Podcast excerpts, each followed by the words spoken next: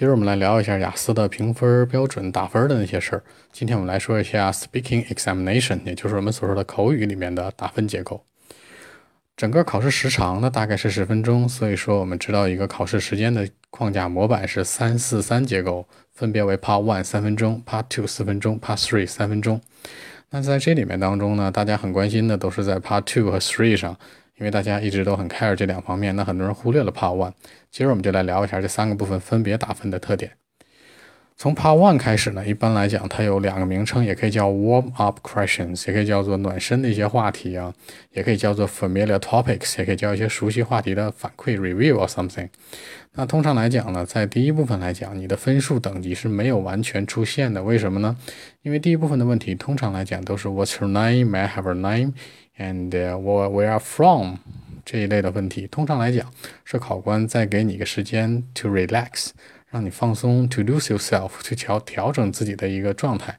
所以说，在这一部分当中，核心拿分的地方在于你自己的 condition，在你自己所表现出来那种 performance，可能还有一定的表演的成分。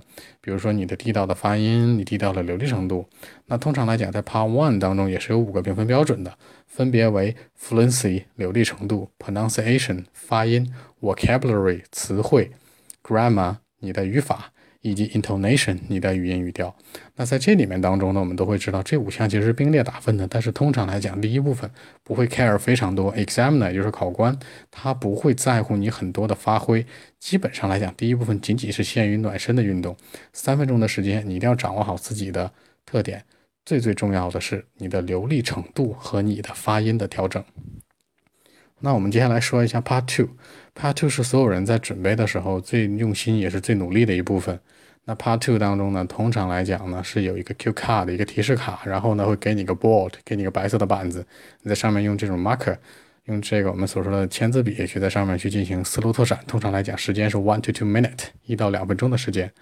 那么问题来了，在这里面当中，我们很多人在准备的时候，平时在练习的时候，时间都是超过两分钟的吧？我相信，甚至有的人可能会准备十分钟，对吧？那你在考试那天，其实能写下来的这种 word list 不会超过十五个单词。那在这种情况下，第二部分是真正考察你的随机应变以及你的想象力的时候，因为第二部分真正的重点不在于我们所知道的这五个评分标准，而在于你如何将第三部分的话题很合理的。转嫁出来，也就是说，你第二部分如何去回答，它直接决定了第三部分回答话题的质量。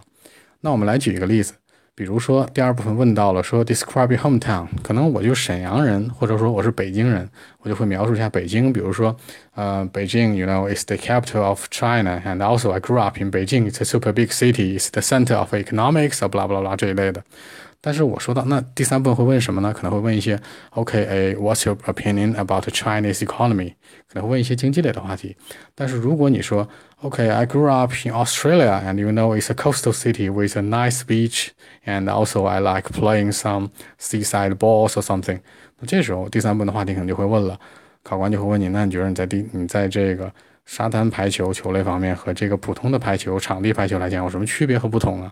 那这个时候你第二部分的回答完全左右了你自己的一个命运。所以说，第二部分真正拿分的点在于你的思路，而不在于那五项评分标准。当然，我说的这个特点是基于你这五项评分标准已经 OK 的程度上。关于第三部分的话题呢，这里面第三部分的话题通常来讲是没有办法去押题的。但是一般来讲的话，它有三大类。第一类对比类，这里面当中可能会分为时间和空间对比。比如说，嗯，北京十年前和现在有什么不同？时间对比，空间对比。那上海和深圳有什么区别？第二类呢，就是解决方案类。什么叫解决方案类啊？比如说现在这个交通非常的 terrible，对吧？那你有什么好的办法吗？那你个人的一个解决方案。第三类呢是什么呢？是一个我们所说的你给政府提供的一些解决办法以及你个人的意见。也就是说，嗯，比如说你觉得政府应不应该给这个老百姓提供养老保险呢？你觉得这个政府是不是有主要的责任去进行这个污染的治理呢？就这一类的话题。所以说，第三部分的话题，通常来讲，它的核心点不在于提问的形式和方式，而在于你第二部分回答的内容和质量，它决定了你完全的评分的标准。所以说。整个雅思口语考试当中，最核心的是你的内容，它会基于五个评分标准之上，也就是 fluency、pronunciation、grammar、vocabulary and intonation。当这五项加上你的 content，你的内容都能够很融、很巧妙的融合到一起的时候，我相信你的口语就会突破自己的极限，会达到一个你自自己都不可以去、不敢去想象的一个程度。所以说，这就是雅思口语评分标评分标准的最大的干货。